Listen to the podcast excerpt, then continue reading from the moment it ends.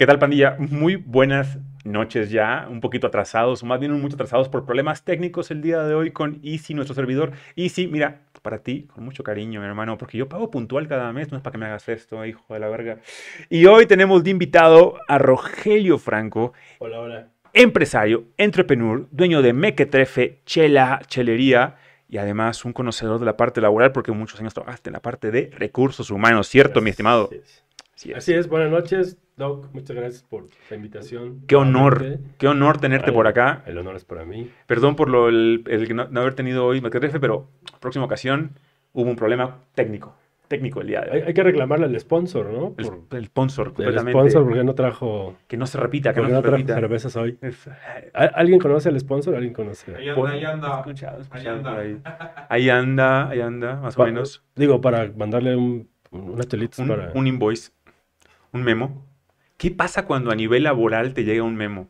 ¿Que te, eh, ¿Te tiembla la huila? Cuando eres empleado y te llega un memo, te llega un invoice de recursos humanos, Voy a decir mi experiencia.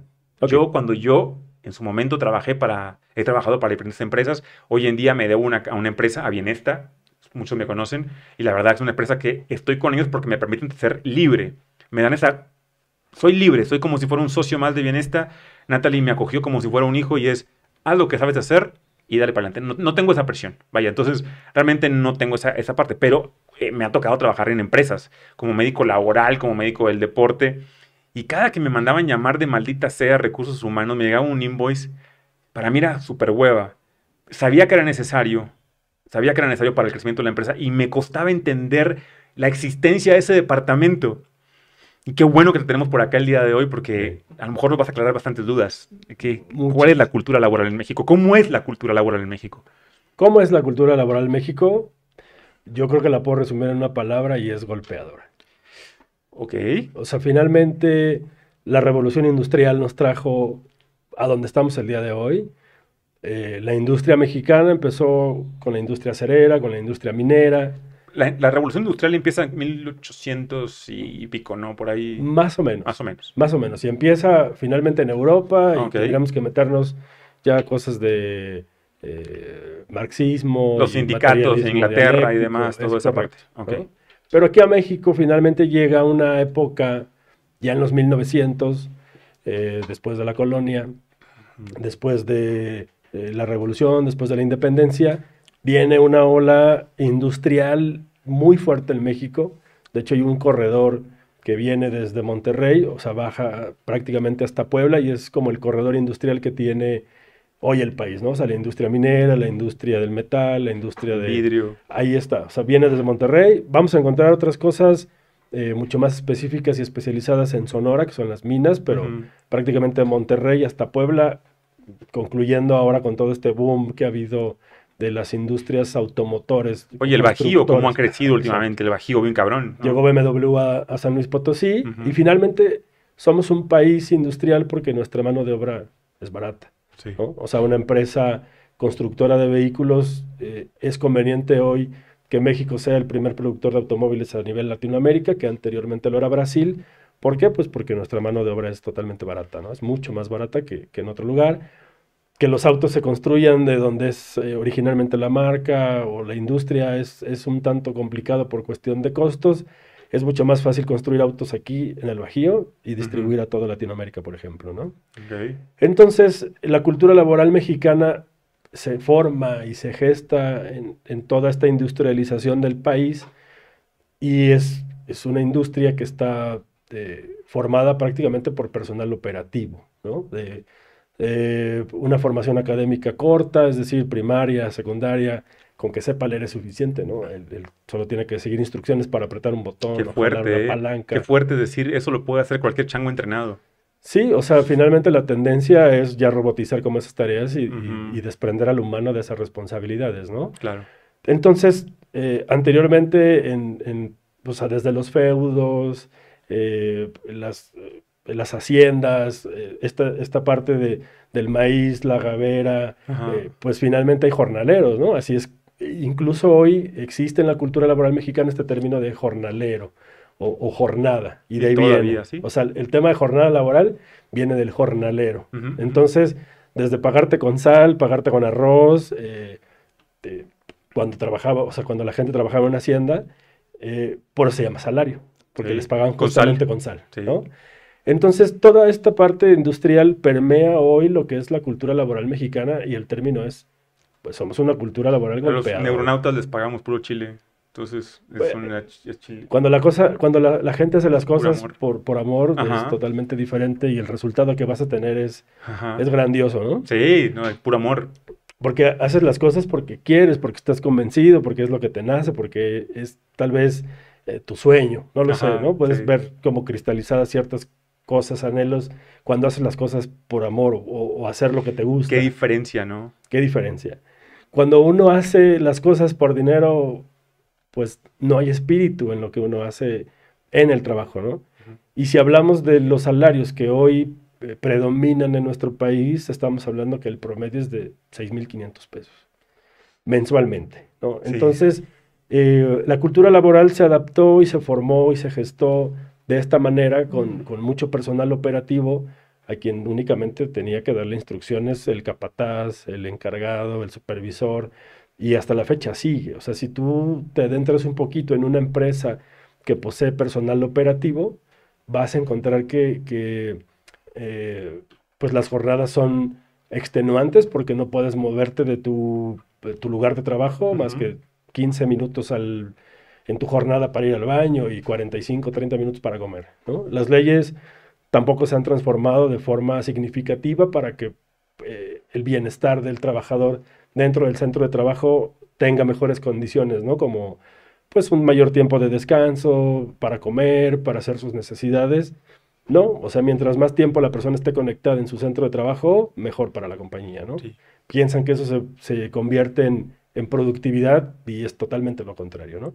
Lo que tú hablabas y el ejemplo que tú ponías, que hoy tú estás trabajando en un lugar que a ti te hace feliz porque eres totalmente libre de tomar tus decisiones, pues ojalá todos nosotros tuviéramos esa oportunidad. ¿no? Pero no, no, yo estoy con gente que no es algo que es común. No, no es común. Y para poder llegar a eso, por ejemplo, yo pude verlo con el Departamento de Recursos Humanos del lugar en el que yo trabajo el día de hoy, que desde que nos conocimos hace siete años, que me escautearon, por así decirlo, fue, te queremos. Y yo les dije, no, porque yo soy muy libre, no creo que encajemos. Y después otro coqueteo hace cinco y de vuelta de mi parte fue, no sé, y ahora fue, güey, esto es tu espacio. Y yo no lo creía del todo, dije, voy a una oportunidad, vamos a ver qué tal. Tengo la posibilidad de manejar muchos medicamentos nuevos a pacientes, de, de acercarme a otro tipo de población y de pacientes. Voy a tomar la palabra y sí, encontré esa libertad me costaba trabajo al principio. Yo esperaba como esas juntas de jefes y que me, eh, me obligaran. Yo hago mi agenda. Mi, el, que sufre es mi asistente porque tiene que estar ahí, tratar de entender a alguien que es muy libre como lo soy. Entonces, eh, pero él se ajustó a eso. Y esta empresa en la que estoy entendió, a ver, el perfil de este güey es así. Y si tú lo respetas y lo dejas trabajar como es, te va a generar. Pero no, eso no se encuentra, eso no es común en México. No, no, no, nada común. O sea, finalmente eso lo encuentras únicamente en quien decide emprender y, y, adueñarse de su tiempo, ¿no? Porque finalmente lo que nosotros vendemos como, como empleados es nuestro tiempo. Sí, lo más valioso que tenemos. Siempre lo explico cuando estoy hablando con pacientes que están pasando por una cosa trágica, digamos que está de vida o muerte. Y es muy común que les diga, ¿qué es lo más valioso que tienes en la vida? Y la gente me dice cosas como, mi papá, mi mamá, mi hijo, esto, lo otro, les digo, no, güey, es tu tiempo, güey. Tu papá y tu mamá no son cosas, no mames. Tampoco tu hijo, no los cosifiques. Sí, o, gente que dice, no, más importante para mí es mi auto, mi casa. Sí, no mames, que la escala de valores que tienes. Lo más valioso con lo que cuentan es el tiempo. Y a partir de ahí puedes generar lo que tú quieras. Sabia virtud. Bueno, finalmente, eh, o sea, como empleado, tu, tiempo vale una cantidad. Claro. Y puede valer menos en la empresa A y un poco más en la empresa B. Pero pasa mucho como esta analogía de, la rana en, la sartén con aceite caliente. ¿La conoces? No, no, no, pero cuéntanosla, por favor. A ver, la rana esa. Me gustan otras ranas. A ver, la rana esa. bueno, lo que pasa con, una rana, que si tú eh, abres, o sea, prendes la estufa, eh, pones una sartén con aceite muy, o sea, lo pones a calentar, el aceite está muy caliente. Si tú avientas a una rana a ese sartén, lo que va a hacer la rana es brincar. Ok. Va a saltar de ahí. Sí, sí, sí. Sin embargo, bueno, a diferencia, si tú pones el aceite en la sartén fría y pones a la rana ahí, prendes el fuego, la rana lo que va a hacer es, eh, su temperatura va a crear una rampa y va a igualar la temperatura de la rana a la temperatura del aceite. Se va a ir adecuando. Y eso le pasa mucho al empleado, ¿no? Se va adecuando a la temperatura del trabajo. Ya, ya, ya. Pero esa adecuación corporal de la temperatura lo que hace únicamente en la rana es desgastar energía. Se acaba su energía. Y cuando la temperatura es suficientemente alta para yo ella no soportarla, ya no tiene fuerzas para salir de ahí y se muere. Y se muere.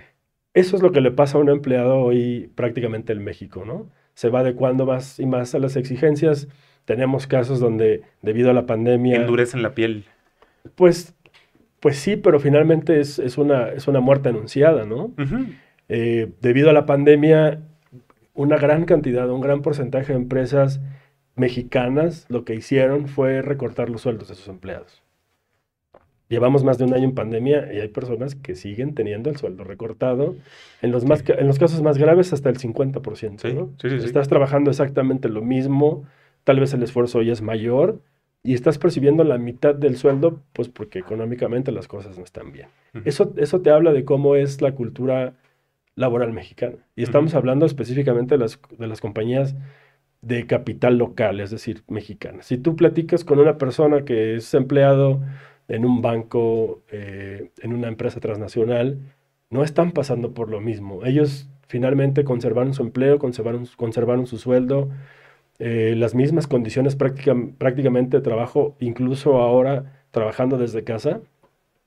Pero en, la, industria mexicana o en las empresas mexicanas prácticamente lo que sucedió fue un recorte de personal y un recorte de sueldo que hasta el día de hoy no se ha podido eh, reconvertir. No, ha, estado, el pulso se siente en el día a día. Así Esa parte es, complicada. Es muy complicada. Entonces, finalmente eso es lo que le pasa al empleado. Cuando él eh, llega al punto crítico donde tiene que buscar otra oportunidad laboral, gasta su energía en tratar de adecuarse a las cosas que suceden en su lugar de trabajo y cuando es necesario hacerlo ya es demasiado tarde, él ya está cansado, él, eh, la gente piensa, eh, con mis 45 años, ¿qué voy a hacer? Ya nadie me va a contratar. O sea, finalmente y lastimosamente para México, cuando tú rebasas los 40 años y eres un profesionista, tu vida laboral prácticamente llegó a su fin. O sea, si no conservas un empleo después de tus 40 años... Tengo 48. Tú, tú, tú tienes una condición muy particular porque eh, tus estudios, tu formación te permite ser totalmente independiente, ¿no? Adecuar una habitación de, tu vivienda como consultorio y la gente te va a seguir buscando. Pero si eres un contador, eres una persona que trabaja con tablas de Excel todo el día, la oferta laboral, o sea, la oferta de mano de obra fuera de aquí es muy... Y va a ser muy complicado que tú puedas ejercer por tu propia cuenta. Aparte, con todo respeto, el nivel de estrés que he visto en los contadores yo creo que no conozco un ser humano con más estrés que los contadores, la, gente que trabaja en la parte de economía. Los de recursos humanos, ¿eh? Sí, ah, no, pues tiene que ser, tiene que ser. Tener que recortar personal, o sea, el, dolor en el corazón de saber que a esa gente que tienes que ver a la cara el día de hoy decirle, ya no más. Está muy cabrón. Pues mira, si la empresa asume, eh, yo siempre he dicho que, que, todo tiene una fecha de caducidad, todo. Eh, nosotros incluso. Nada, estamos en una temporalidad de las cosas. Estamos aquí de paso solamente. Hay impermanencia. Nada, o sea, mi concepción es que nada es para siempre, ¿no? Y no más mi amor por ti. Ahí, ahí podríamos entrar temas más profundos como los amores imposibles. Los amores. O sea, cuáles sí son eternos y cuáles no, ¿sabes? Es, es, el amor eterno de veras es en el que me, me, mato por, me mataría por ti. Más bien es... Amores que matan, como los de Sabina. E, ese es otra cosa. Yo creo que... Muy poético, pero... Es muy poético, es muy profundo, pero eh, lo único que hace real que un amor sea imposible involucra la muerte. Y es... Es, es, es muy, es muy filosófico, es, es muy profundo, pero... Eh, ¿a, qué íbamos?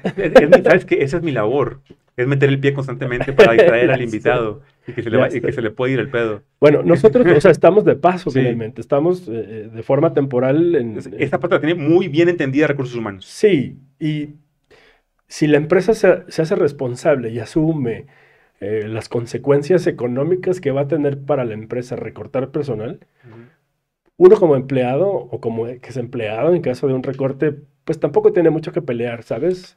hay, hay una legislación donde las empresas o los empleadores están obligados a indemnizarte si es que eh, la empresa está tomando la decisión de separarte de tu, de tu posición de trabajo sin una, eh, sin una causa justificada. la Ley Federal del Trabajo, eh, en su artículo 47, contempla una serie de cuestiones por las cuales el empleador podría, podría separarte de tu empleo sin ser necesario ofrecerte una compensación. Cuando no es así, el empleador está obligado a ofrecerte tres meses de tu sueldo más las cosas que te deba vacaciones, aguinaldo, primas vacacionales, etc. Cuando no hay una responsabilidad, es decir, cuando tú como empleado no eres responsable, la empresa te separa, está obligado legalmente a reparar tres meses de sueldo, que es lo que en teoría tú tardarías, o un profesionista tardaría en encontrar trabajo, que la realidad es totalmente diferente. Eh, pueden pasar pues, años, incluso que una persona que está muy especializada encuentre una posición en la cual pues él pueda desempeñar sus funciones nuevamente, ¿no? ¿Qué es lo que más, eh, cuál es la mayor oferta laboral que existe en el país? Pues mano de obra, ¿no? O sea, eh, obreros calificados, obreros, eh, jornaleros. increíblemente hoy el 70% aproximadamente de las personas que están en una edad laboralmente activa no tienen prestaciones o sea, trabajan de manera informal, eh, el patrón o el empleador no les ofrece las condiciones mínimas de seguridad para que ellos puedan trabajar, solamente el sueldo, ¿no? Es lo que ofrecen. Pero es muy raro encontrar estas compañías y sobre todo mexicanas, y lastimosamente lo tengo que decir, pero eh, prácticamente ellos buscan evadir como esta parte de hacerse responsables por lo que está pasando, ¿no? por la decisión que están tomando de, de recortar tu puesto de trabajo. Yo, tengo pocas vacas sagradas en la vida, tengo muy pocas vacas sagradas y las pocas que tengo las tengo bien seleccionadas. Una de las cuales para mí ha sido un ejemplo muy importante, para mí es el máximo socialista en México, no existe otra persona que tenga más el perfil socialista que él, y es don Eugenio Garza Sada.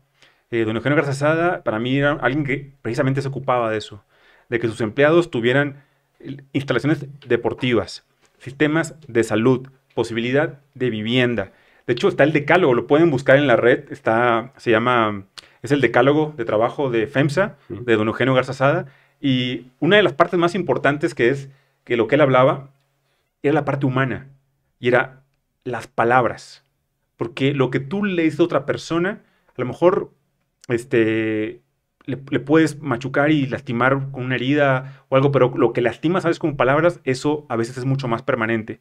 Entonces, el respeto entre los trabajadores era algo muy importante para don Eugenio Garzazada en su, en su decálogo. Los encargo por ahí para que lo, lo busquen, les va a gustar mucho para, a nivel empresarial. Y el valor a la mano de obra, o sea, lo que alguien es capaz de hacer con sus manos y con su tiempo, lo que hablabas hace rato, el tiempo que esa persona te está dando a ti como empresa para usar sus manos y su talento artesanal para hacer esto, mi hermano, eso tiene un valor muy especial y la empresa tiene que valorarlo. Si no se le valora, la empresa no tiene mucho fin, no tiene mucho futuro, porque tienes que valorar esa parte. Desgraciadamente a don Eugenio Garza Sada, la Liga Comunista, esas cosas pedorras que pasan en la historia mexicana, fue a cobardemente asesinarlo en Monterrey en el año 73, un año maravilloso, por cierto. Asesinan a don Eugenio Garza Sada, este, pero es una de las pocas figuras que yo tengo por ahí que eran empresarios que verdaderamente tenían un sentido social, un sentido de, güey, si yo ayudo a todos, me ayudo a mí. Es, ese, esa entelequia, ese todo, es un reflejo de lo que soy yo. El día de mañana, mis hijos van a andar por la calle. ¿Cómo quiero que vean la gente a mis hijos, güey? Y a mí. O sea, ¿de qué manera? ¿Como un hijo de puta que se aprovechaba de los empleados o como alguien que verdaderamente pensó en todos?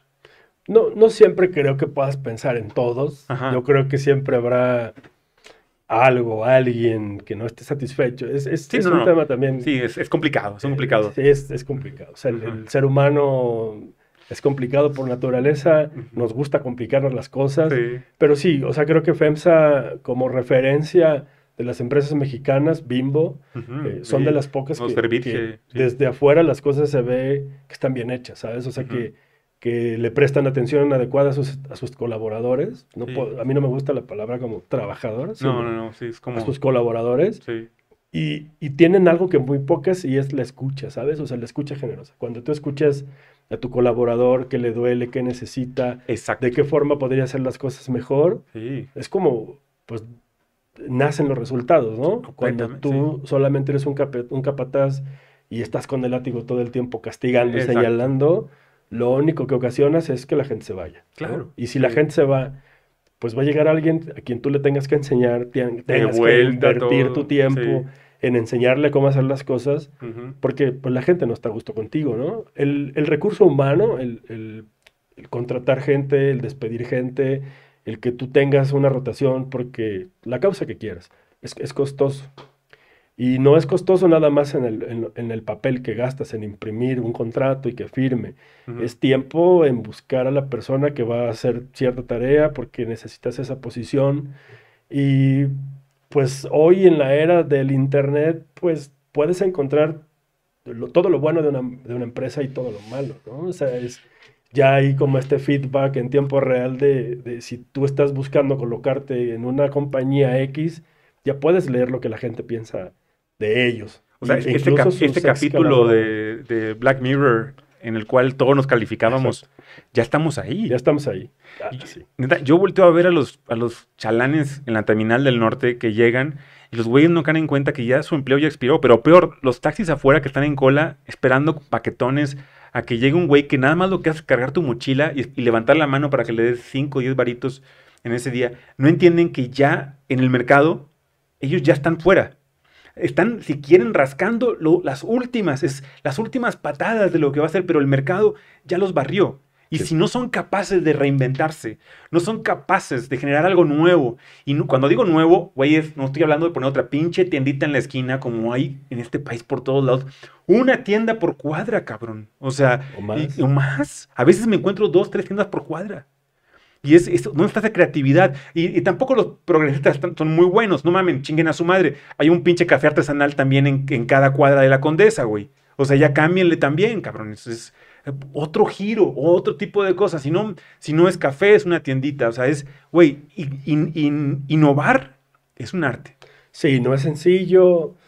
Ah, si no, es curioso. Innovar no es no es fácil, es un arte, pero no solo es innovar una vez, sino constantemente tienes reinventarte, que... Reinventarte, Porque si no lo haces, pues estás destinado al olvido. Eso es, eso es lo que va a suceder. Si em, una persona que, que se alquila con una empresa para recibir un sueldo, si no constantemente se actualiza, pues también tarde o temprano, si la empresa comienza, o sea, la empresa crece las actividades demandan un mayor conocimiento o capacidad para hacer las cosas y esta persona no lo posee, pues tendrá que ser reemplazado. Sí. Tristemente, o sea, y eso sucede. Hoy yo visualizo el futuro de Mequetrefe pues como una eh, compañía que nos no solo sean dos socios, ¿no? Claro, no, no, no. Crezca, tenga colaboradores y, y yo tengo bien claro qué es lo que no queremos hacer, ¿no? Eso es lo más importante, ¿no? O sea, tenemos súper claro qué tipo de compañía queremos ser. Si bien eh, no podemos nosotros ofrecer hoy que seremos la empresa que mejor paga en el mercado, pero tal vez buscaremos que, haya ciertas eh, prestaciones o, ser un, lugar flexible donde eh, tanto el director, el de ventas, o sea, todos tengan como la misma importancia, ¿no? Hay una anécdota que a mí me gusta mucho y que tiene que, bueno, eh, no es una anécdota, más bien tiene que ver con una teoría organizacional que se llama la teoría de las restricciones, ¿no? Muy bien, a ver. Si alguien ha tenido como la oportunidad de ir a Disney, no, yo no. Eh, lo, que ocurre ahí, por ejemplo, es que si tú, por ejemplo, llevas a tu niño a Disney y dentro de Disney compras un helado, das la vuelta después de pagarlo y ese helado se cae, los empleados te lo reponen. Ok. Ellos tienen la instrucción de que todos aquellos visitantes que pisen el parque tengan la mejor experiencia posible. Muy bien, muy bien. El, el puesto más complicado de contratar en Disney es la gente limpieza. Es la gente que les ayuda con la limpieza. Porque es eh, prácticamente, uno, mantener el parque limpio. Dos, es la persona que más frecuentemente, o es el tipo de personas o trabajadores que más frecuentemente te vas a encontrar dentro del parque. Entonces, estas posiciones deben estar totalmente empoderadas para poder tomar decisiones y no perder el tiempo buscando al jefe, al supervisor, al gerente, que venga a resolver el problema. Claro. Los empleados de mayor, de, menor nivel, por así llamarlo, tienen todo el poder de tomar decisiones con tal de que el cliente esté satisfecho. Ese es finalmente el enfoque que yo creo deberían tener todas las compañías en el país. No solo el cliente, sino también los colaboradores. Lo que trato de entender es por qué se llama la teoría de la restricción. Ah, ok. Sí. Vamos a suponer que esto es una, eh, una organización, es como una tubería de agua. Y esta tubería tiene una capacidad para bombear 10 metros cúbicos de agua por segundo. ¿Qué pasa con el tiempo? Esta tubería se llena de sarro. Eh, en lugar de que bombee 10 metros cúbicos por segundo, ahora bombea 4. 4, Entonces vas a tener diferentes protuberancias de sarro en diferentes partes de la tubería. Ajá lógicamente, ¿tú qué crees que debería ser la organización? Asumiendo que este sarro... Si tú le das mantenimiento, ese sarro no se va a generar. Pero ya está. O sea, digamos que dejaste de darle mantenimiento es 10 como años. Es como una arteriosclerosis. Ándale. Se tapan los vasos por estar tragando sabritas, culeros, y gancitos, pingüinos, frutsis y demás. A mí me gustan los frutis congelados. Qué chingón el de guayaba, era la pura onda. Era la onda, sí.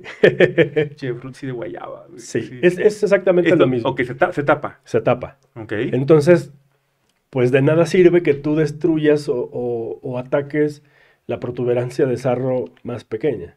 Tienes que irte a la más grande. Claro. De eso habla la teoría de las restricciones, ¿no? Eh, una restricción puede ser que la experiencia que quiere dar Disney a sus visitantes se vea truncada porque... Porque perdió el helado y, la, en, la, imaginación de esa nena ahora es vergación, yo hubiera sido feliz si no se me hubiera caído el helado. Exacto. Como, y por eso los millennials, un abrazo más que les hubieran dado de chiquitos. Un abrazo más que les hubieran dado de chiquitos y quizá, quizá no hubieran votado por el pendejo de López. Pero bueno, es otra historia. Es otra historia. sí. Entonces, la restricción más grande de, de Disney es la experiencia, ¿sabes? del visitante.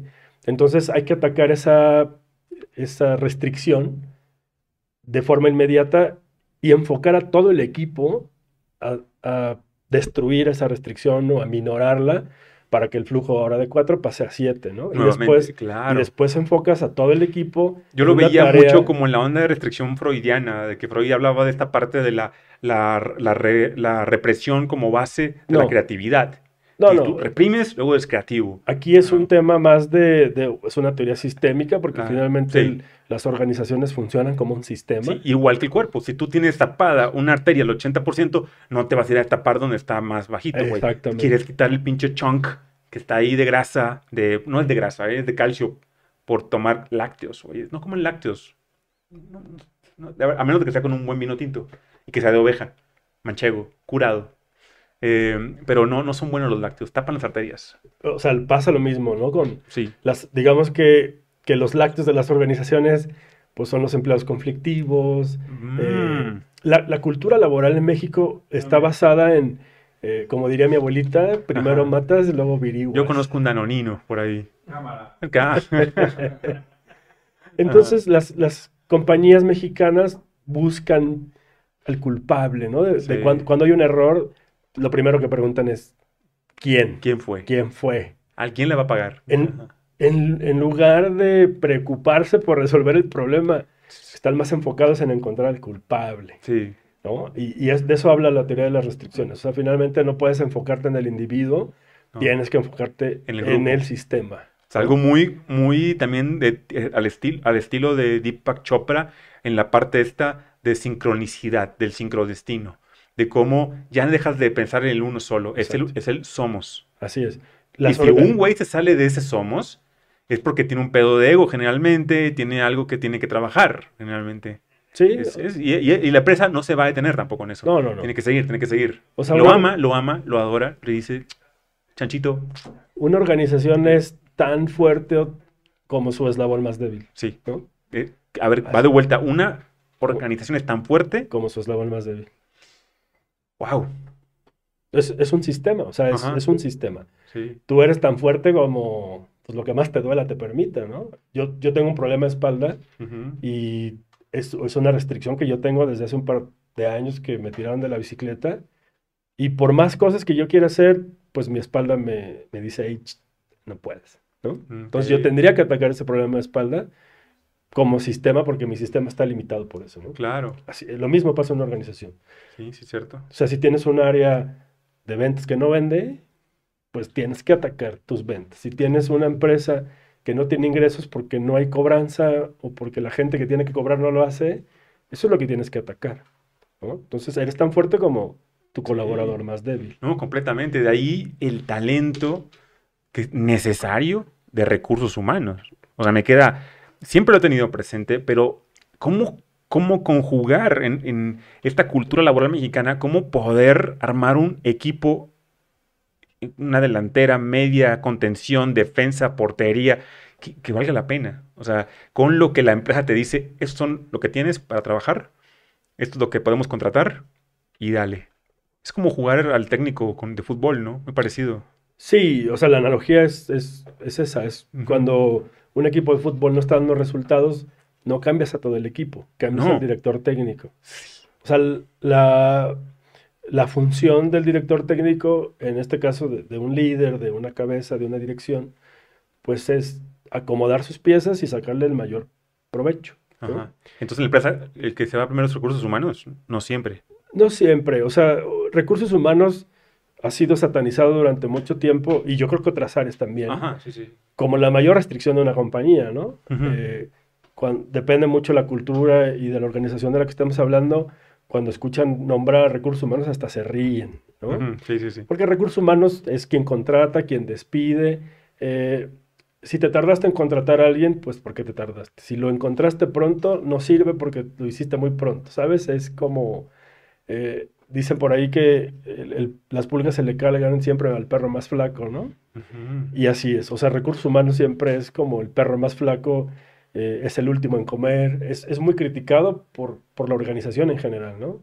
Sobre todo porque si eh, tú tienes una posición que quieres que recursos humanos te, reclute y te contrate, una vez que lo tiene, tú puedes confundir que tu falta de liderazgo...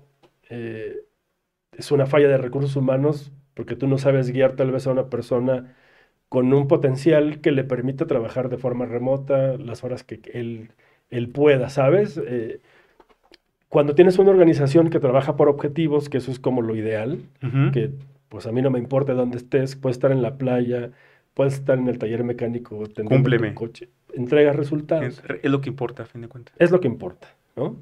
Pero si tú como líder, como cabeza de un equipo, te encuentras a un talento con el cual tú no estás listo para lidiar y, piensas que no sirve, porque esa es la palabra, dices, oye, pues, lo que me contrataste no sirve, no funciona.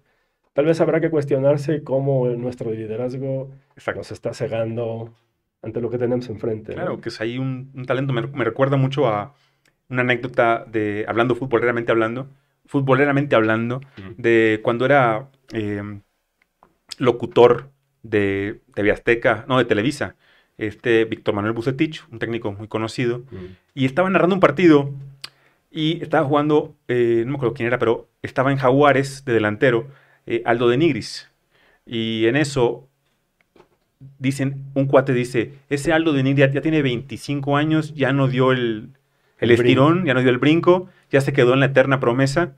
Eh, y qué mal, porque pues su hermano fue muy bueno, su hermano era muy bueno. Y en eso este Bucetich dice, difiero, para mí es el mejor poste mexicano que hay en la actualidad. Y dicen, oye, pues para ser el, primer, el mejor poste mexicano se ha tardado. Le dicen, no es que hay una diferencia. Dice, ¿cuál? Que no lo he dirigido yo todavía. Y cómo es el destino y las chiripadas de la vida que al mes el Monterrey corre a su técnico porque le mienta la madre a, al Diablo Fernández en una junta. Entonces, imagínate, al Diablo Fernández, la golpe le dice, chinga a tu madre, y le dice, güey, pues te vas de aquí, chao, no hay, no hay más para dónde, y no tienen a quién agarrar, agarran a Bucetich, y por las cosas de la vida, queda libre Aldo de Nigris. Y el hermano de Aldo, el cuñado, perdón, es motivador. Entonces el hermano, le estaba Aldo en la baja, le dice, ¿qué es lo que más quieres en la vida? Le dice, jugar al fútbol. ¿Es lo que más quieres seguro? Dice, sí. ¿Jugarías gratis? lo quiero tanto que jugaría gratis. Y dice, ah, bueno, pues mañana te consigo que juegues con Monterrey gratis.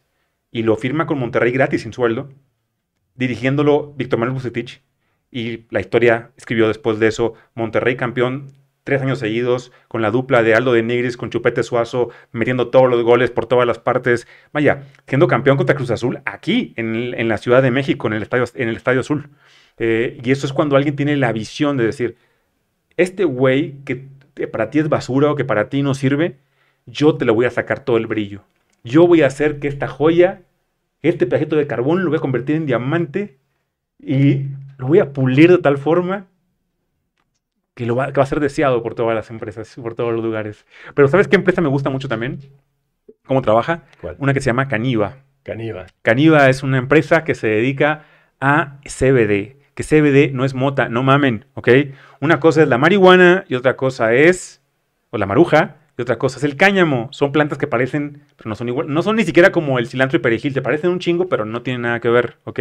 ¿Qué, qué diferencia hay? Que la marihuana tiene un chingo de THC, pero muy poquito CBD. Y el cáñamo tiene un chingo de CBD y muy poquito THC. Lo que Caniva vende es productos derivados del cáñamo, es CBD, y ayudan a en productos como por ejemplo el vapeador que te da vaporcito para los pulmones inmediatamente, te relaja, el aceite para ayudar al estrés, la depresión, al sueño, a dolor crónico, dolor por cáncer y las Caniva Caps que son muy importantes porque Caniva Caps son para articulaciones, como tu problema de espalda por ahí, tenemos que mandarte Caniva Caps a como de lugar. ¿Dónde están? ¿Dónde están las Caniva Caps?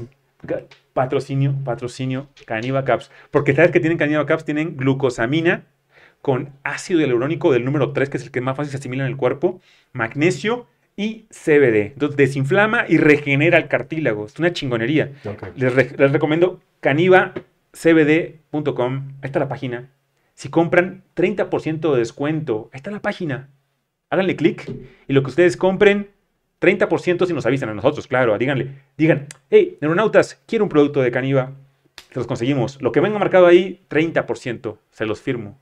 Y de regalo para nuestro invitado el día de hoy, Rogelio Franco, Caniva, Caniva Caps, vamos a conseguirle. A huevo que sí. Bien. Sí, pero qué difícil es encontrar en México una cultura laboral. Cada vez va mejorando, pero... Estamos lejos. ¿Lejos? Estamos lejos. Um, si tú eh, no te preparas, si no te actualizas, si no haces un poquito por ti, sobre todo si tienes una posición de mando, gerencial, directiva, o sea, directiva, que una estructura dependa de ti, vas a terminar siendo obsoleto muy pronto. Eso, eso es lo que sucede. Tenemos empresas mexicanas que sus empleados vienen de los 80, ¿no? O sea, tienen 40, 30 años trabajando en ese lugar y pues cayeron en una zona de confort, tanto pues, los colaboradores como la empresa. El cheque te va jodiendo es la zanahoria ahí constante, te va jodiendo el cheque. A veces por eso es un poquito tener hambre y todos los días decir, voy por más. Y no, es malo, o sea, entrar en una zona de confort, eh, trabajar cierto tiempo en una compañía, en una posición, también está bien. No, no siempre tenemos que vivir como en esta prisa de, resolver el mundo, ¿no? claro, claro. Cuando tú recién llegas a un empleo nuevo, dices, esto está mal, esto lo voy a cambiar, esto lo voy a corregir. Es como cuando llegas a casa a alguien que, tiene gatos y, todo, no se da cuenta que su casa huele a pipí de gatos. Hasta que llega un güey de afuera y le dice, güey, no mames, pinche casa huele a pipí de gatos. Pues sí, güey, porque no se da cuenta. En la empresa es lo mismo. Así es. La empresa se amaña, los vicios crecen, no se dan cuenta. Y, tú mismo te puedes viciar y puedes entrar en este juego de siempre querer resolver cosas, ¿no? Eh, lo ideal, por ejemplo, en una posición gerencial es eh, tener una curva de aprendizaje medio año, el otro medio año desarrollas un proyecto, el siguiente año lo implementas y al tercero prácticamente ya estás esperando resultados. Entonces, dos años es la vida de, ideal de un empleado en una compañía para poder ir a otra, ¿no? Y, trazar como, como una línea de crecimiento en su perfil, en sus conocimientos, en sus ingresos. Pero la cultura es diferente en México. O sea, es, es una cultura pues, obrera, o sea, es una cultura de mano de obra. Fíjate que ya encontré la, analogía perfecta entre lo que es recursos humanos y nuestro cuerpo, porque me queda claro que eh, pues, cada empresa es como si fuera un, organismo vivo. Así es. Es un organismo vivo. La sangre, se puede decir que la sangre es el dinero, o sea, los, los, ingresos a la empresa. Es, si no tienes eso, no tienes sangre, no tienes forma de seguir. Pero eh, los empleados, pues depende de la zona, va a ser el aparato o el sistema que van a, van a, el corazón, el cerebro, dependiendo cada aparato. Pero recursos humanos, fíjate que lo entiendo mejor ahora, es como las hormonas, porque son los que se encargan de regenerar constantemente todo. Las hormonas en el cuerpo, todo nuestro cuerpo se recambia constantemente, a diferentes tiempos. Claro, la sangre se cambia cada 24 horas. La piel, uñas y cabello tardan aproximadamente 28-30 días. Pero huesos, músculos, tripas, corazón y cuajo tardan hasta año y medio, dos años. ¿Y quién hace esto? Las hormonas.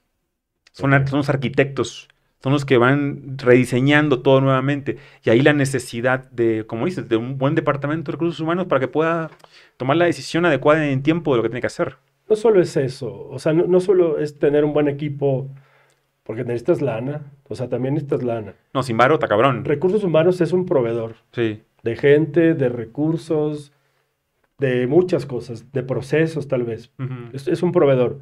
Pero si no tienes el dinero o, las capacidades para poder tener un buen departamento de recursos humanos y tener un buen departamento de ventas y, poder tener un buen departamento de finanzas y poder, ¿sabes? Es, no solo es recursos humanos. Recursos humanos es un proveedor, pero solo es una parte de ese organismo. No, no lo es todo.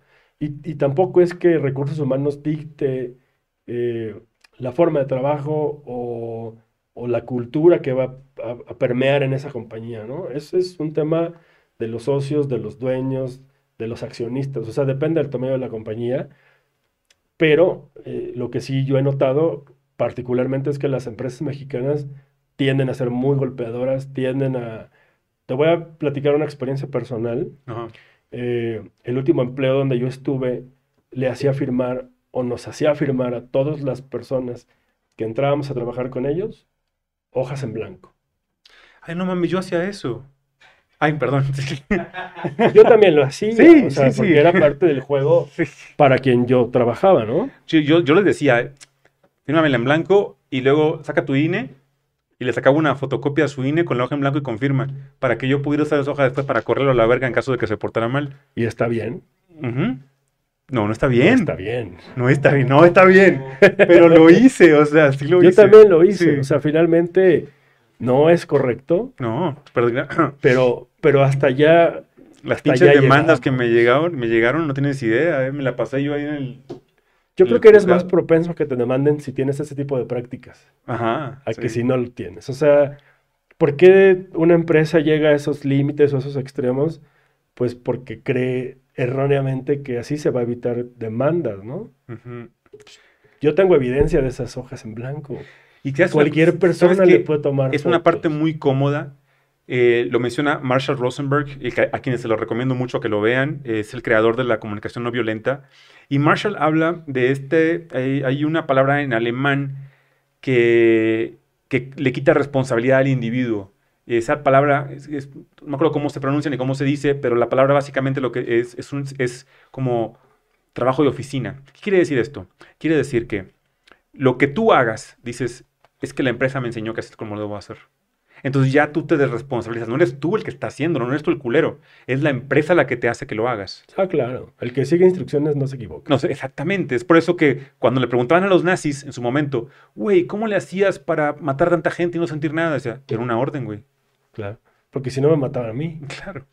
Así es. O sea, si uno en esta compañía no obligaba a los colaboradores de nuevo ingreso a firmar esas hojas, pues no podía entrar a trabajar. No, y es que a mí me tocaba, mira, yo, yo empecé muy inocente, yo, era todo en su momento, yo era, yo era este, director general de la empresa, era recursos humanos, era todo, yo y en su momento la gente te quiere ver la cara. Entonces cuando, cuando ves que incluso los que son los más de confianza en la empresa son los que por afuera, los que están en la industria farmacéutica, por ejemplo, saben lo que es plomear. Plomear significa cuando eh, alguien tiene que ir a dar muestras médicas a un médico y visitarlo para cumplir con su trabajo y lo que hace pues es más que pura madre y las muestras médicas se las queda y luego las vende por afuera. Eso es plomear. Eso es plomear. Entonces, en la industria farmacéutica yo tenía empleados que tenían que visitar a médicos y los culeros plomeaban. Y cuando los cachabas, los confrontabas, luego me tenían las historias más ridículas que te puedas imaginar. yo he escuchado todas las pinches historias que te... No, no, bueno, tú, ¿qué te voy a decir también? Y yo así como, este güey me quiere ver la pinche cara de pendejo. Y lo que aprendí ya con eso, dije, no, no me la van a aplicar. Y entonces comencé a hacer eso, esa práctica indebida e ilegal de, ok, antes de trabajar, nomás firmame esta hojita en blanco, rey, rey santo, y me le pone su INE, por favor, acá y empezamos. Y así, cuando yo los cachaba en algo, ya ni siquiera negociaba. A chingar a su madre. Vámonos, para afuera. Sí, es, es, un tema. O sea, el, llegar a ese extremo es un tema súper agresivo, pasivo. Sí. Que el que tiene, o sea, el que tiene enfrente esos papeles dice, diablos, ¿qué hago? Si no firmo esto, no entro a trabajar. Exacto. Pero también estoy firmando de cierta manera como mi sentencia, ¿no? Ajá. Es un tema pues vamos, cultural, el, mexicano toma tajos. Se sigue haciendo y se seguirá haciendo por, mucho más tiempo. el, o sea, el, mexicano, el latino, eh, siempre toma tajos, ¿no? Hace un par de años me, tocó andar por primera vez en Cuba y, a mí me sorprende, o sea, de lo que la gente saca dinero, ¿no? ¿Las jineteras? Ah, no, no. Sí, sí, también, también, O sea, las jineteras, los jineteros. Los jineteros, o sea, los cubanos dicen que viven del invento, ¿no? Ellos se inventan algo para ganar dinero. Con tal de no trabajar, los hijos de puta. Pues, Recientemente, por ahí en redes sociales, eh, me tocó ver una historia de un restaurante, una terraza en el centro histórico de la Ciudad de México, donde una mujer va con sus dos pequeños a comer, pidieron un par de hamburguesas, unas papas, y totalmente, o sea, total la cuenta fue de 1.500 pesos por una hamburguesa y unas papas, ¿no? Y es lo que sucede, o sea, en, el centro histórico de la Ciudad de México también hay jineteros.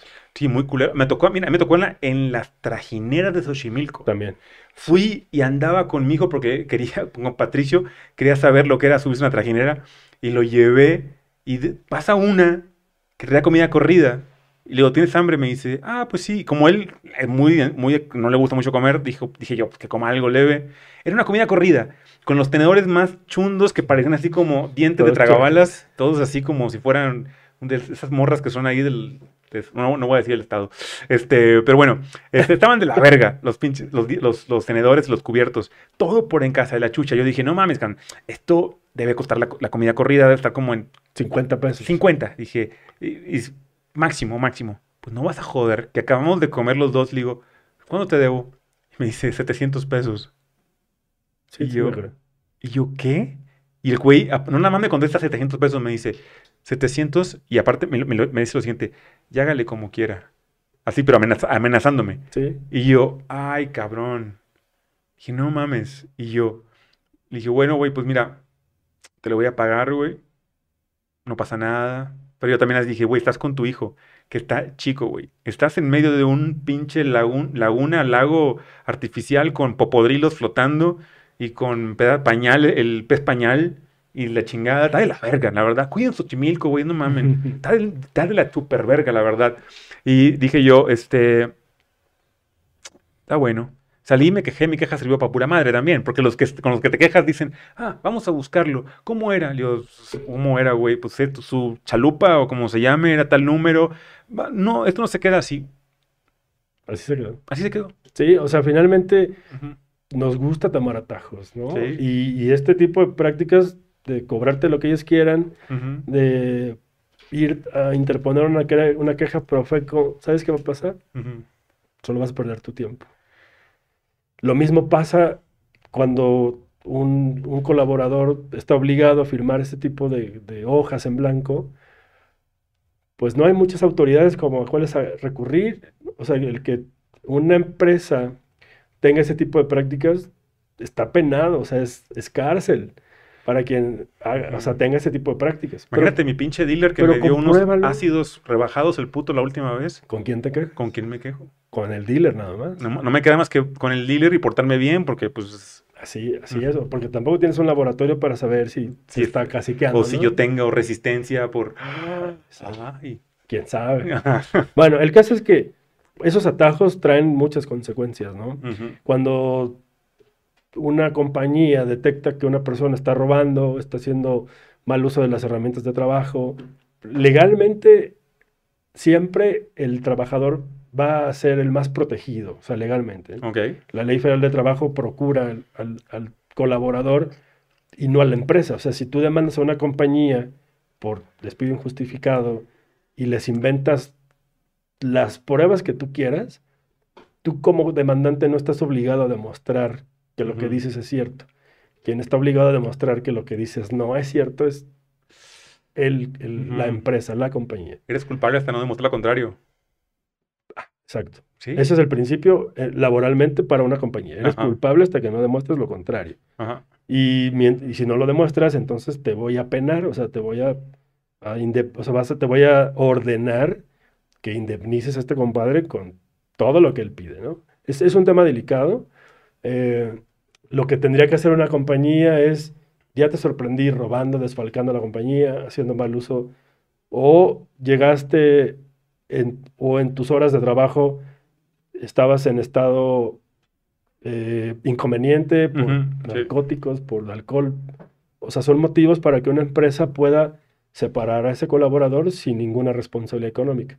¿Qué hay que hacer? Hay que ir a la Junta de Conciliación, depositar un aviso y decirle a la Junta, Junta de Conciliación, estoy despidiendo a Jorge González porque eh, se quedó dormido, él eh, manejaba una prensa o... Porque era el vocalista de Los Prisioneros. ¿De Los Prisioneros? ¿No se llamaba Jorge González? Sí, ¿verdad? Huevo. o bueno, Jaime. Jaime baile. Ah, no, Jaime González. De los que sobran. Ah, no. no sé quién Nadie nos va a echar jamás. No, perdón, ya. No sé quién es. Sí, es, un, un, grupo de rock chileno. Ok. Ochentero, noventero. Sí. Así es, así es. Entonces van y entregan un aviso diciéndole, oye, Jaime González hizo tal, tal, tal, aquí está su lana, bye. Eso es lo que tendría que suceder.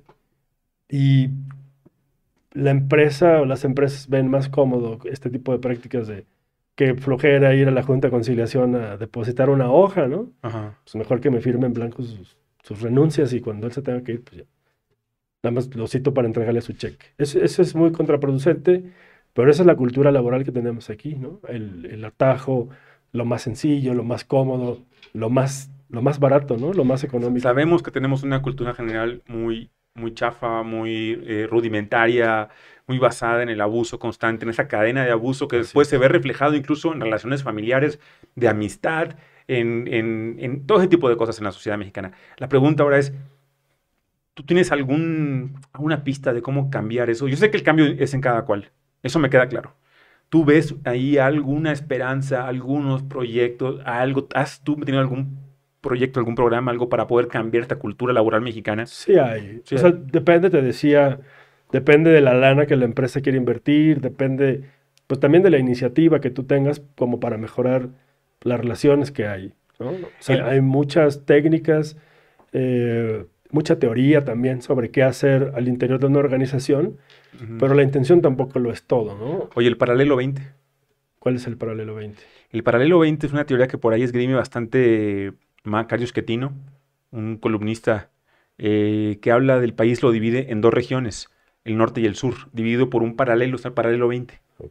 Y curiosamente hay una cuestión cultural. A partir del paralelo 20 para arriba, tenemos una cultura laboral muy fuerte en la cual se dignifica, se honra el trabajo, es lo más importante que hay, el cumplir con un horario, el, el alguna vez lo decía uno de los directivos del Monterrey, también decía, decía, en Jalisco levantas una piedra y encuentras un futbolista. Ahí por todos lados, una pinche piedra y un futbolista, o un joto, o, un mariachi. ¿no? Es en Jalisco. Dice, y en, el, norte levantas una piedra y hay un obrero, hay un trabajador, básicamente. Pues el paralelo 20 en todas las estadísticas del país a nivel nuevos registrados en el Seguro Social, eh, condiciones laborales, siempre marca una tendencia. Porque, y esa parte es como digna de estudio. No nada más a nivel México, sino a nivel global. El paralelo 20, si lo marcas en el mundo, las regiones que están de paralelo 20 para arriba tienen un mejor rendimiento a nivel laboral. Dan mucho mejores resultados generalmente. Ha habido unos presidentes que han tenido como el talento. Pemex en algún momento lo hizo. Y lo que hacía era tomar trabajadores que eran del norte y los mandaba a trabajar para el sur. Mm. Y, los, y tomaba los del sur y los mandaba para el norte. Para que se empaparan esa cultura laboral de un lado y del otro. Y con eso apoyamos mucho al, al, país en diferentes formas. Pero voy de vuelta. Entonces, eh, para el 20 lo que hace es vivir eso. Sería encontrar la forma de homologar todo de una mejor manera para encontrar una mejor distribución en el país. En el fútbol también, perdóname que lo uso cada rato, pero el fútbol lo han encontrado. El fútbol llegó un momento en que se dieron cuenta que la mayor parte de la gente que era tenía una mayor estatura y mayor complexión física era del norte del país y ahora lo ves, los delanteros del equipo de fútbol y los centrales son de Sinaloa, de Chihuahua, eh, de Tamaulipas, de Nuevo León, casi todos los delanteros y centrales son de allá, pero ya encontraron. Hay otro que me encanta. Hay este, este cuate se llama. Uh, ahorita me acuerdo del autor. Es, es un columnista del New York Times. Y este güey también lo divide en dos tipos de, de psique.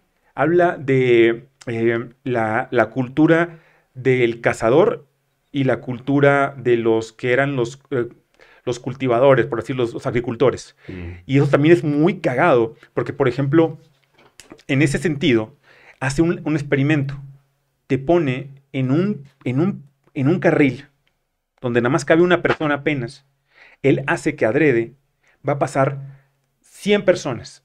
La mitad de esas 100 personas van a ser de origen norteño y cazador y ganaderos. Y la otra mitad van a ser de origen del sur, de esas diferentes este, ciudades, y más a la agricultura. Y lo que hace es que cada uno que va pasando adrede los golpea con el hombro a cada uno prácticamente sin excepción, porque hay excepciones a la regla siempre, la abrumadora mayoría de los que eran de origen norteño y que eran de origen este, ganadero, lo empujaron de vuelta y le, dijeron, ¿qué tienes, cabrón? ¿Por qué, ¿Por qué me empujas? Y casi sin excepción, los que eran de la otra parte, lo que hicieron fue hasta ofrecerle disculpas. Le dijeron, perdón, perdón, pase usted. Eso te genera también a nivel laboral dos formas muy distintas de ver la productividad y el día a día. Sí, claro. O sea, no, no puedes tú dejar de considerar el origen de donde viene una persona, porque pues hay lugares que todavía se rigen por usos y costumbres, por ejemplo, ¿no? Y sí vamos a encontrar... Hasta este cinco generaciones. ¿eh? Este servilismo más hacia el sur. Pero dice que el estudio este hablaba de que, aunque ya tú ya no seas agricultor, ¿sí? Tú eres un egresado de la UNAM con un posgrado, pero es hasta cinco generaciones atrás las que te hacen que tú cargues con esta costumbre todavía. Sí, claro. Está muy fuerte, o sea, porque es, eh, vamos de vuelta a algo que hemos platicado muchas veces aquí en el programa. Lo principal es el autoconocimiento.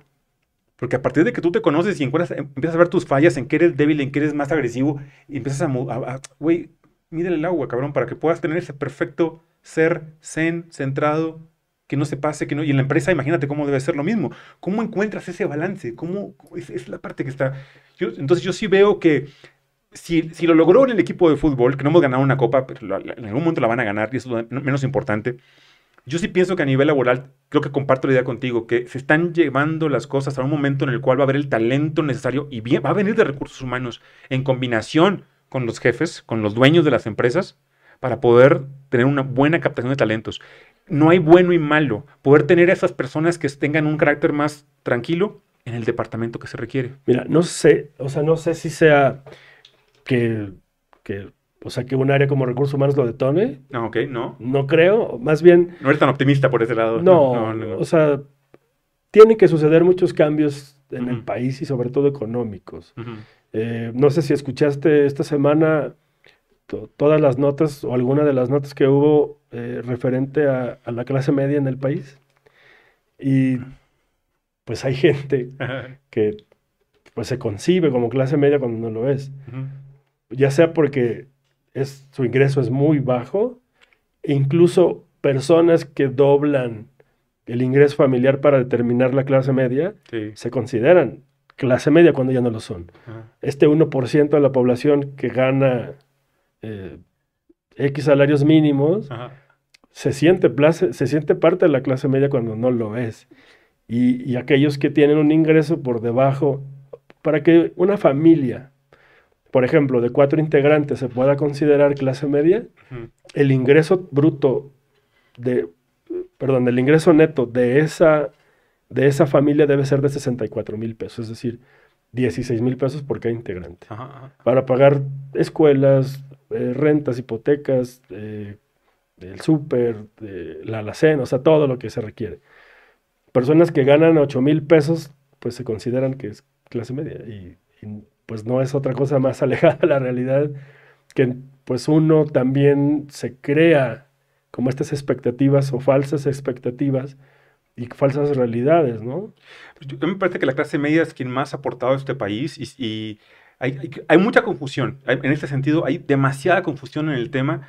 Para empezar, ¿tienes un teléfono celular? Mi hermano, pobre no eres. Puede que estás pendejo, pero pobre no eres porque tienes para pagar un teléfono celular y es una computadora que traes contigo todo el tiempo. Puede que seas pobre y no estés en extrema pobreza. O sea, el índice de pobreza se mide por aquellos que, aquellas familias que pueden acceder o no a los servicios básicos, como es luz, agua, eh, drenaje, y también, pues, por el ingreso que, que tienes tú para comprar o no una canasta básica. Sí. Si tienes para comprar un celular, supongo que tienes para comprar una canasta básica. Pero es que yo, yo, yo sí veo una clase media robusta en México. Es una clase media muy robusta que sí abarca, tiene muchos matices. Meterla en una solo, decir, nada más esto es clase media, o nada más esto es clase alta, o nada más el 1%, o nada más es, es, es matices mucho más amplios. Es más, veamos la cantidad de en las máximas capitales del país, en Monterrey, en Guadalajara, en la Ciudad de México, volteemos a ver, yo, que soy del año 73, ¿cuántas, cuántos sucursales de Mercedes-Benz había en la Ciudad de México en el año 80 o de, Mercedes, o de BMW. ¿Cuántos centros comerciales? ¿Cuántos había? Había nada más Perisur. El primero que hubo en el país fue Plaza del Sol en Guadalajara, el primer centro comercial en el país. Y después de ahí le siguió eh, Perisur en la ciudad. Y después vino en Monterrey, Valle Oriente. Este, perdón, este, eh, Plaza Fiesta San Agustín. Fue Perinorte, creo, antes de Perisur. ¿Antes de Perisur, Perinorte? Plaza Universidad. Plaza Universidad. Ah, ok. Pues esos son los que se empezaron a crear. Hoy en día prácticamente tienes microciudades en, dentro de estas ciudades y las cuales nos... Y ¿Cuántas agencias encuentras o distribuidoras de, ya no nada más de BMW y de Mercedes. Mercedes. Eso te habla de un poder adquisitivo que ha ido detonándose no, ponen una agencia de esto de vuelta en el país y otra y otra y otra y suben ventas y demás porque tengamos nada más al 1%, porque tengamos una muy poquita clase media o gente que... No, no, no, tenemos una clase media muy robusta. Sí, o sea, nadie discute eso. Sí. O sea, aquí el tema es como la confusión en, la que algunos podemos llegar a estar, ¿sabes? O sea, como decir, yo pertenezco a este estrato social y no es porque lo defina o sea, un periódico como el financiero. O sea, Colegio de México hace estudios, el INEGI, y determina, en esta banda están los pobres, en esta otra la extrema pobreza, acá la clase media, y acá pues, los más ricos, que es el 1%. Pero estamos hablando que hoy tal vez la clase media sea el 40% del país, probablemente, 45%. Pero no nada más va por ahí, o sea, el, tema es que, uno, los sueldos deben ser, los incrementos salariales deben ser mayores a la inflación de ese año. O sea, si tú tienes una inflación del 4.5%, no puedes tener un incremento salarial del 3%, ¿sabes? O sea, porque la gente va a ganar menos año con año. O sea, lo ideal es que los incrementos al salario mínimo estén por encima de la inflación los sueldos tienen que cambiar. Para eso debes de vender, o sea, debes de evitar vender mano de obra barata. O sea, cuando tú lleves un sueldo mínimo eh, de los 120 pesos que son hoy a 300 pesos, pues estas compañías automotrices van a dejar el país. O sea, la decisión tampoco es sencilla y el camino tampoco es corto para que esta situación laboral en México pueda cambiar porque tiene que haber muchísimas consecuencias a través de las decisiones que se tomen para que esto pueda ir cambiando. Hoy la mentalidad del, empresario mexicano es utilidad, utilidad, utilidad y pagar la menor cantidad de impuestos posibles, ¿no? y englobarlo a todos siempre ahí como también es un poquito egoísta. Yo, y, porque sería otra vez caer en lo regional. o sea, no todos. Sí, no todos, todos. No todos.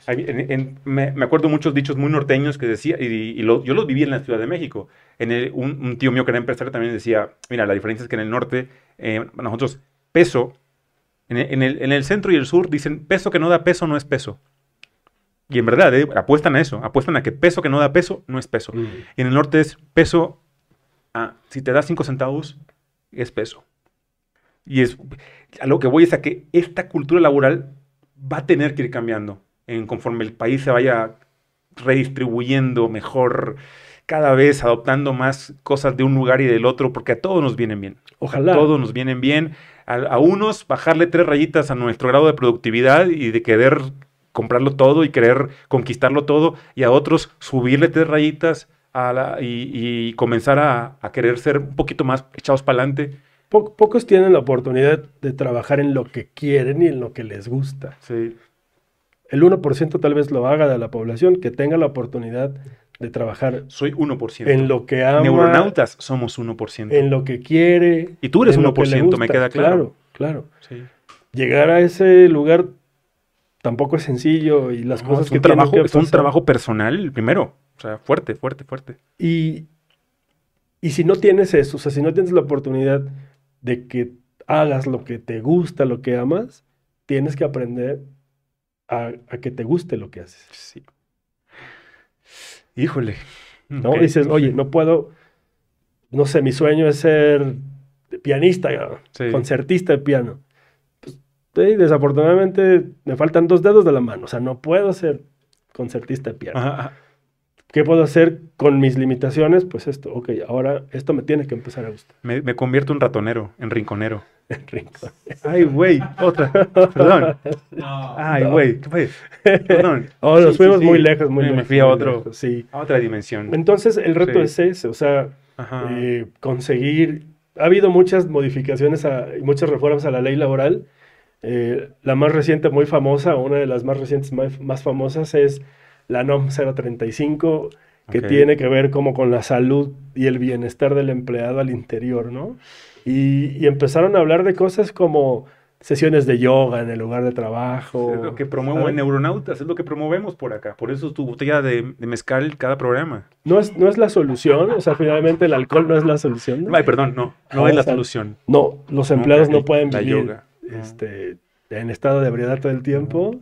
Creo que sí los engaño, creen que están contentos así. Pero finalmente esa iniciativa de, procurar el bienestar, el, estrés, o sea, todo este síndrome del burnout, o sea, el síndrome del quemado. lo veo en la consulta. ¿Sabes tú cómo ha aumentado con la pandemia la cantidad de casos de burnout, síndrome de fatiga crónica, de fatiga adrenal en los pacientes que tengo con fatiga adrenal para aventar para el cielo, ansiedad y depresión, la chucha que parió, cabrón. O sea, tengo lleno la consulta con eso todo el tiempo.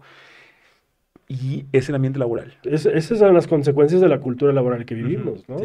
Nadie habla de eso porque, pues, ¿quién lo conoce? O sea, nadie. Y, el que te den el masajito, a veces te estás hasta la madre pero te dan el masajito en tu estación de trabajo, ¿no? Sí, no te La clase de yoga está ahí, no te puedes ir, no puedes, no puedes salirte de ahí. O sea, tienes que, eh, pues, dejarte el grillete mientras te dan el masajito. Eso no resuelve el problema. no, es más profundo. El, approach creo que no ha sido el, correcto para poder subsanar como las deficiencias que tiene...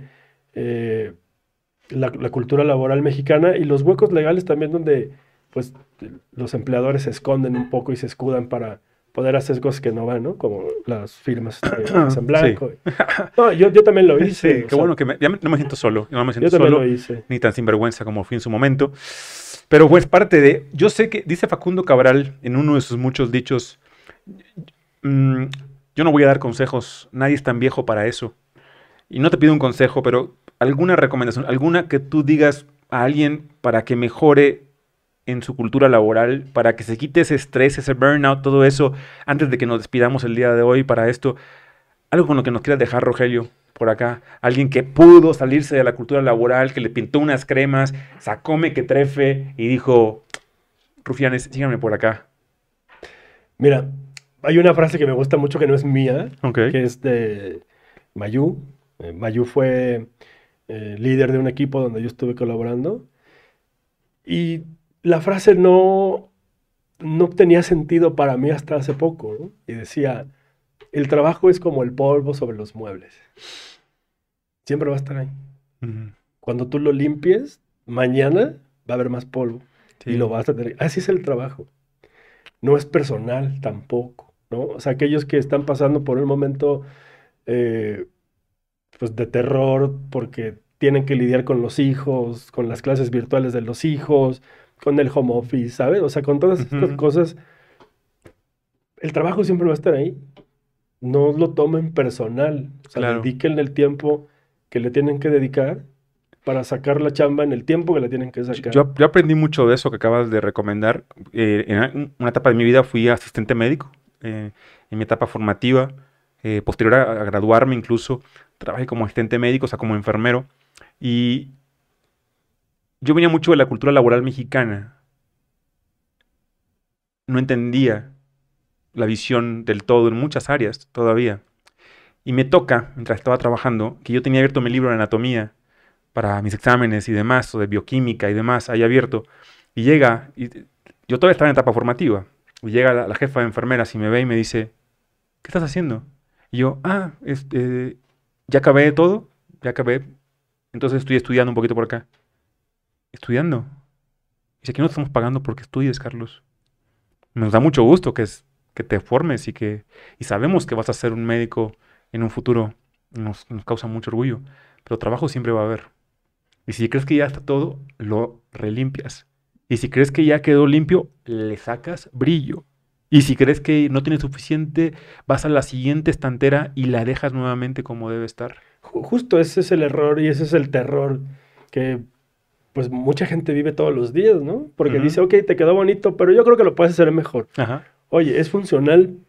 Pues yo siempre, y tengo una, una palabra hoy que me ha gustado mucho, que uso recurrentemente y es económico. y, económico no quiere decir barato, ¿sabes? Es lo más rápido, pero lo mejor hecho. Sí, o sea, lo que cueste, o sea, lo que sea menos costoso, pero que funcione y sea de buena calidad y dure, ¿no? Y pues no tienes que ensañarte con un colaborador donde le digas, oye, y luego, no, fíjate que... Qué bueno que ya terminaste, pero ¿qué crees que no has terminado? no, no, para mí fue importante porque pude entender que lo más valioso, por lo que me estaban pagando era por mi tiempo. Y mi tiempo no, mi tiempo yo estaba dedicando a otra cosa que no era de la empresa. Entonces entendía su mensaje. Eh, porque con el paso del tiempo he aprendido a no clavarme con lo que pudiera sonar violento de alguien que me dice sino en el fondo lo que esa persona me estaba queriendo decir es, güey, yo soy responsable de ti. Y si viene al rato un médico y te ve leyendo, yo voy a ser la que la voy a pagar. O sea, yo, sin que me lo dijera, yo podía ver eso. Que si fueron las formas correctas y que es, es otro, otro tema. Pero pude entender que mi función dentro de un organigrama no era para que yo hiciera lo que, lo que yo quisiera con mi tiempo libre, porque mi tiempo era de ellos porque me lo estaban pagando. Claro. Sí, son dueños de tu tiempo, de tu esfuerzo, de tu intelecto, de, lo que puedas crear con las manos. Claro. Porque. Por eso la búsqueda de aventarte al vacío como tú la hiciste es tan importante. Por eso es que tu perfil me, encanta, porque tú dijiste, güey, va, voy a crear ahora. Y, ningún camino es, es, el mejor, ¿sabes? O sea, todos tienen altibajos, ambos tienen pros, contras, claro. Eh, automotivarte todos los días tampoco es... Está divertido, yo lo hago en las mañanas y en la noche. No es sencillo. Generalmente. O sea, no es sencillo, es, muy fácil, es, muy fácil caer como... Ah. Pues como en esta comodidad de decir, ah, bueno, mañana, ¿no? Sí, no. ya son las 10 de la... O sea, primero lo que deje y después lo que apendeja. El corrido del eterno retorno.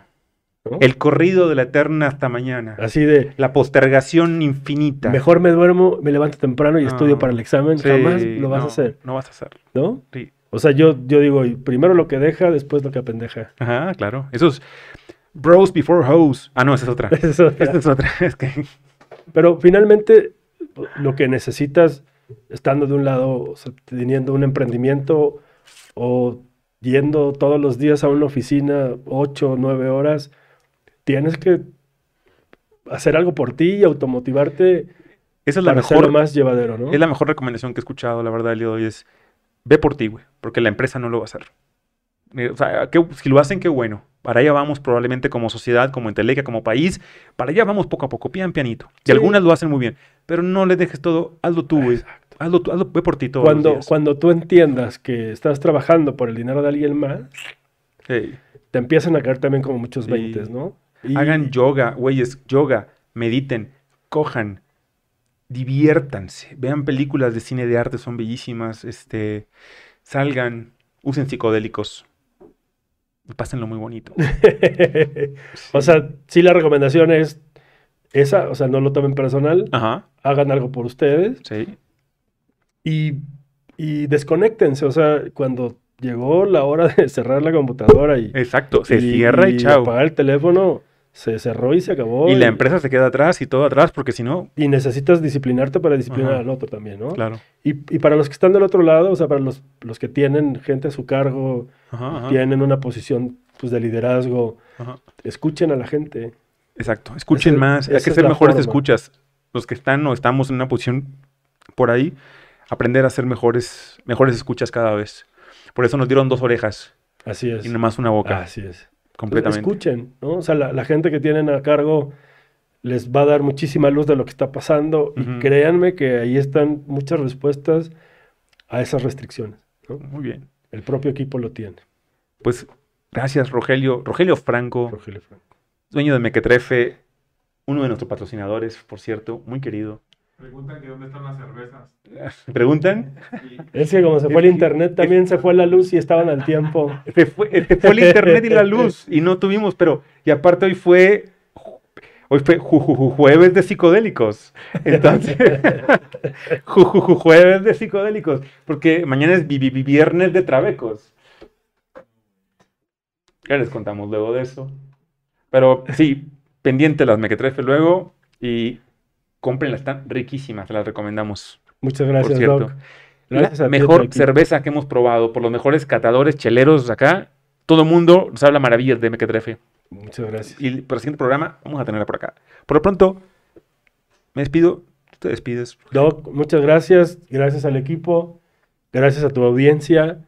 Eh, Gracias. Pronto, pronto van a encontrar a Mequetrefe en un lugar que está súper cerquita de aquí, en la Escandón. Se llama Hudson Tap Room. Ok, ok. Este, No hay, no hay excusa. no hay excusa, pero, pero prometo eh, traerles unas cervezas pronto. Entre para- eso y lo de acá vamos a tener abasto para, Así para rato. Bien. Te lo agradecemos. Muchísimas gracias por la invitación, Doc.